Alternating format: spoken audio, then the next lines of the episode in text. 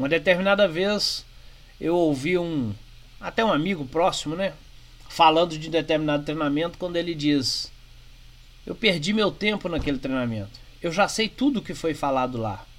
E a pergunta imediata é: "Mas você aplica o que foi falado lá?" Não, não aplico tudo. Então não perdeu tempo.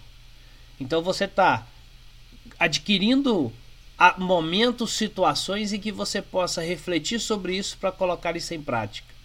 Se você não coloca as coisas em prática, você não tem o aprendizado concreto.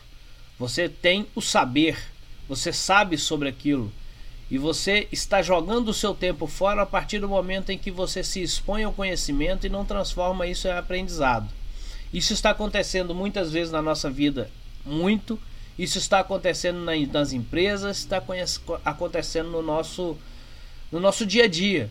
Nós estamos com muito conhecimento sobre como sermos pessoas melhores, como sermos profissionais melhores, como sermos pais melhores, maridos e esposas melhores, e não estamos colocando isso em prática. Nós sabemos disso.